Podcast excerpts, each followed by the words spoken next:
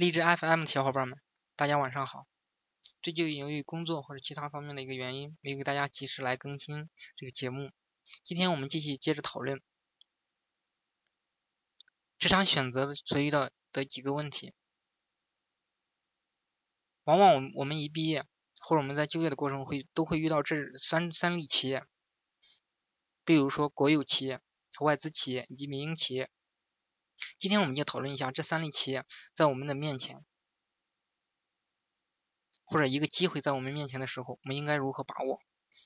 怎样去判断它是否给我们带来我们所想要的一个东西？今天我们就讨论一下这个问题。很多同学对于这一种选择题总是感觉比较纠结，其实大可不必。十年前由于外企在国内。有很多的优势，比如薪资高、环境好、福利培训好，备受大学毕业生的一个青睐，在当时是正常的。现在由于国内经济的发展，普遍的外企这种优势已经没有，或者不太明显。很多国企和民企都远远超越于外企。其实企业的性质是什么并不重要，最重要的还是要看行业，看企业的行业地位。外企中也有很多失败的例子。很多行业的外企倒闭和裁员也是非常多见的，国企中也是有十分差劲的。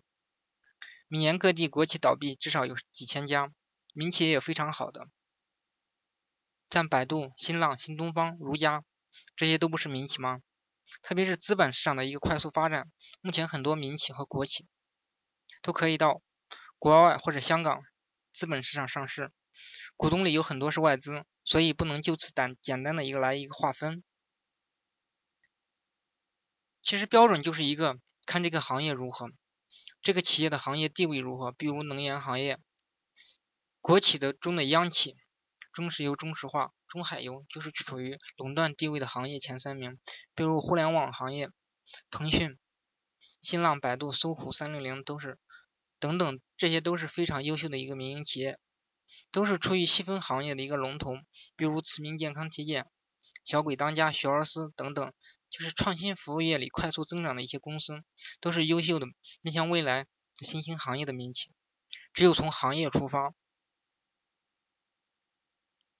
从行业地位出发，才能帮助你选择更好的一个目标。